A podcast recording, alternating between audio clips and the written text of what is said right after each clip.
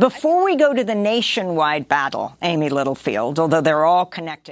wir uns dem landesweiten Kampf zuwenden, lass uns zu den neuesten Ereignissen in Florida kommen. Der Gouverneur hat Donnerstag ein Abtreibungsverbot für die sechste Woche unterzeichnet. Talk about what this means. Um, but you're right to start with Florida because that is absolutely essential. If you look at Du hast recht, mit Florida zu beginnen, denn das ist absolut notwendig. Wenn man sich die Karte des Zugangs zur Abtreibung in diesem Land ansieht, ist Florida fast eine Insel im Süden. In den sechs Monaten nach der Aufhebung des Urteils Roe gegen Wade durch den obersten Gerichtshof ist die Zahl der Abtreibungspatientinnen in keinem anderen Bundesstaat so stark gestiegen wie in Florida. In den sechs Monaten wurde in diesem Bundesstaat mehr als 7000 zusätzliche Abtreibungen vorgenommen als zuvor. Florida ist also ein Zufluchtsort für Abtreibungspatientinnen aus dem gesamten Süden. Und die Tatsache, dass sie jetzt dieses sechswöchige Verbot haben, wird einen Welleneffekt im ganzen Land haben, weil wir sehen, dass sich die Wartezeiten in den Kliniken im ganzen Land verlängern, um den Bedarf an Patientinnen zu decken. Und natürlich wird es eine unzählige Zahl von Menschen geben, die sich deshalb mit ungewollten Schwangerschaften abfinden müssen.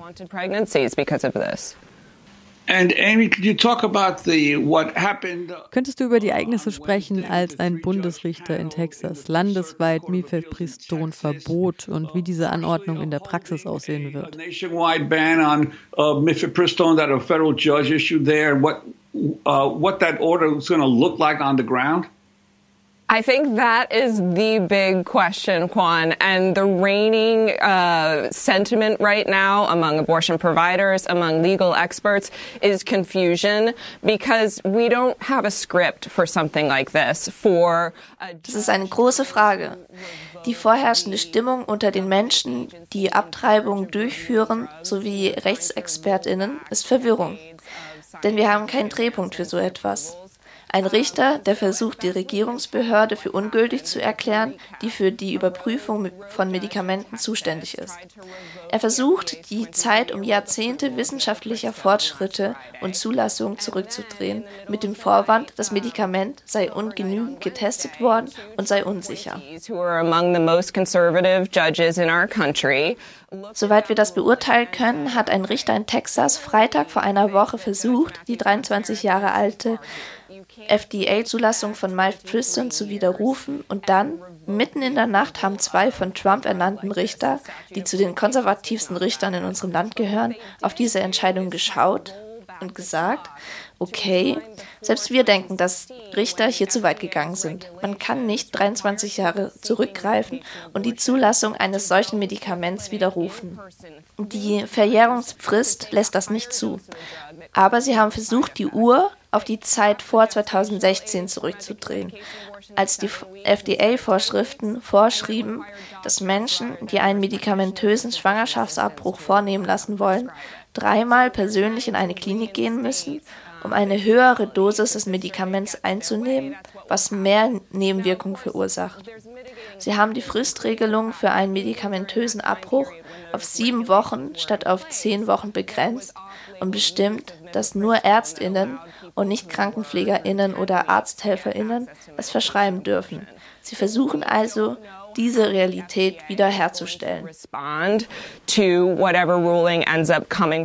Wir wissen nicht, wie die Arzneimittelbehörde FDA auf ein Urteil des oberen Gerichtshofs, wie auch immer dieses aussehen mag, reagieren würde. Was wir wissen ist, dass sich im Moment nichts geändert hat, weil diese Anordnungen nicht in Kraft sind. Die medikamentöse Abtreibung ist in den Staaten, in denen sie legal war, nach wie vor erhältlich. In den Staaten, in denen sie illegal ist, hingegen nicht, es sei denn, man sucht auf plancpills.org nach Möglichkeiten, diese legalen Hürden zu umgehen.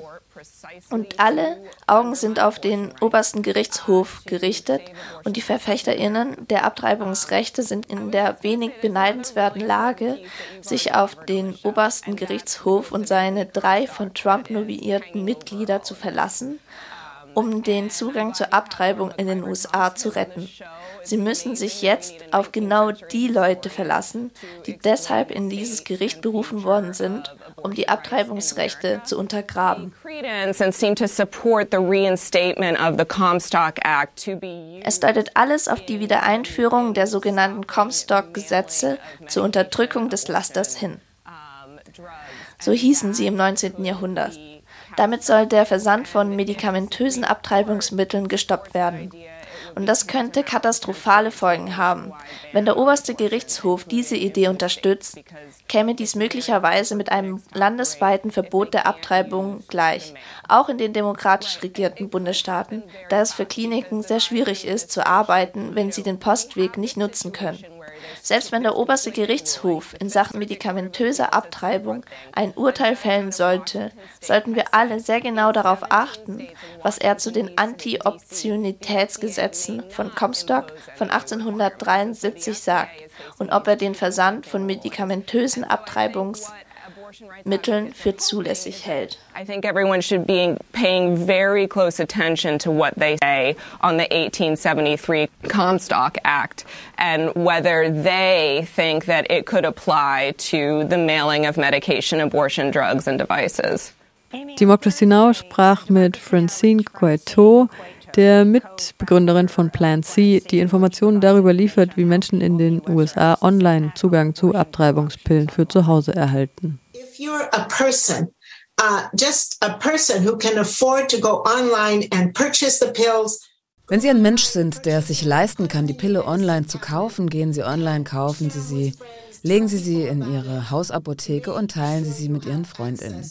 Erzählen Sie den Leuten davon. Stellen Sie sicher, dass Sie Zugang zu diesen Pillen haben.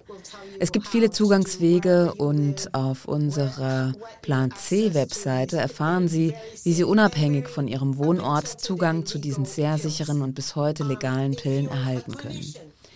Wenn du ein Arzt oder Ärztin bist, tu weiterhin, was du kannst, um die Medikamente bereitzustellen.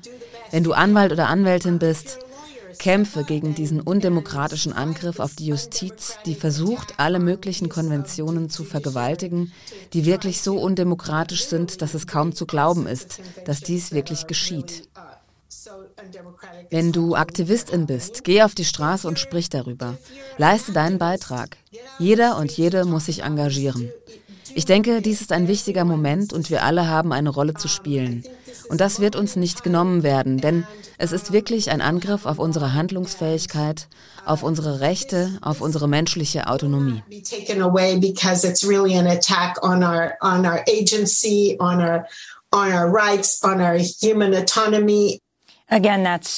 Das ist Francine Coeto, die Mitbegründerin von Plan C, eine Anspielung auf Plan B, die Pille danach.